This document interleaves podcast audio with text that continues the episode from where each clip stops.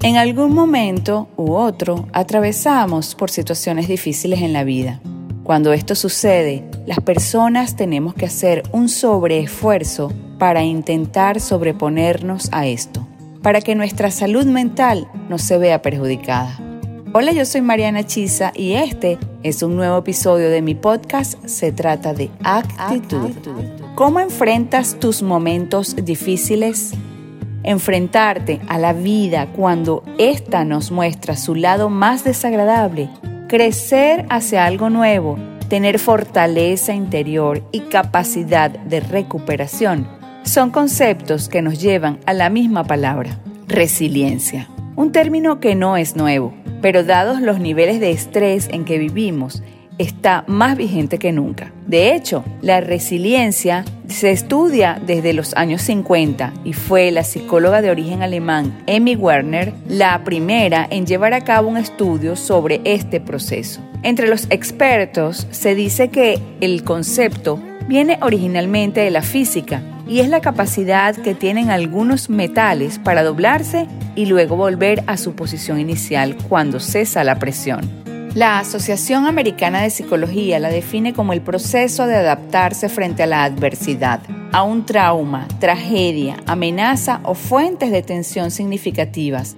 como problemas familiares o de relaciones personales, problemas serios de salud o de situaciones estresantes de trabajo o financiero.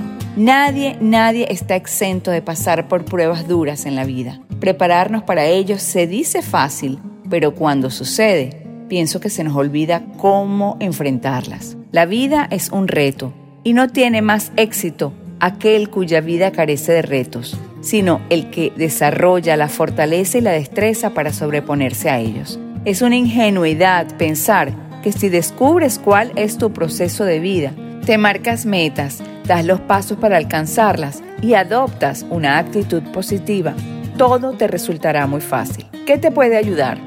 Escribir acerca de cómo te sientes y de tus sentimientos. Esto sirve de catarsis y puedes hacerlo en un cuaderno que uses solo para los momentos en que necesites desahogarte. Procura también descansar lo suficiente, comer bien y dormir lo que necesites. Lee, mira películas o habla con amigos si lo deseas. Si adviertes que tu tristeza o falta de energía dura más de unas cuantas semanas, ve al médico. Si no tienes energía para practicar deporte, entonces haz unas caminatas, pero no dejes de moverte. El ejercicio físico hace que segregues endorfinas que contribuyen a mejorar el estado de ánimo. Cuando reconozcas que estás en la etapa de rabia o de ira, procura canalizar esta energía hacia acciones productivas cuando yo me divorcié de mi último ex, además de ser un divorcio terrible, después de sentir rabia y culpa, saqué lo mejor de mí. Y me fortalecí e hice un ejercicio catalizador. Me inscribí en karate, drené mis sentimientos de rabia que tenía. A menudo la frustración es un motor que te ayuda a conseguir grandes cosas. Si es que te despidieron, quizás sea el momento de buscar un empleo mejor. No es saludable dejarte llevar irremediablemente por la tristeza durante meses y no hacer nada. Hay miles de casos de los que te puedo dar ejemplo de resiliencia.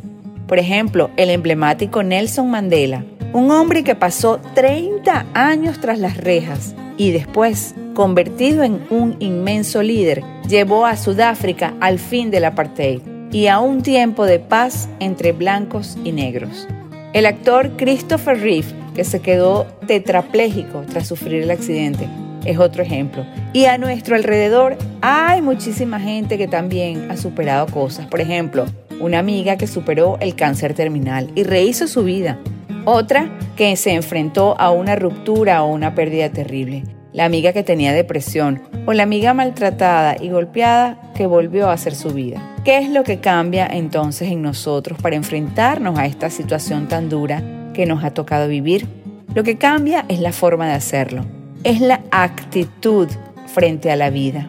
Mientras unos caen en un pozo muy profundo del que no logran salir, otros sacan herramientas de donde prácticamente no tienen y logran reponerse. es algo que nos impulsa a salir de una situación depresiva para volver a disfrutar de una vida plena. Es una fuerza que nos ayuda a resistir los condicionantes negativos del entorno y echar la vista hacia adelante con optimismo. Sobreponernos a una prueba difícil también se trata de actitud.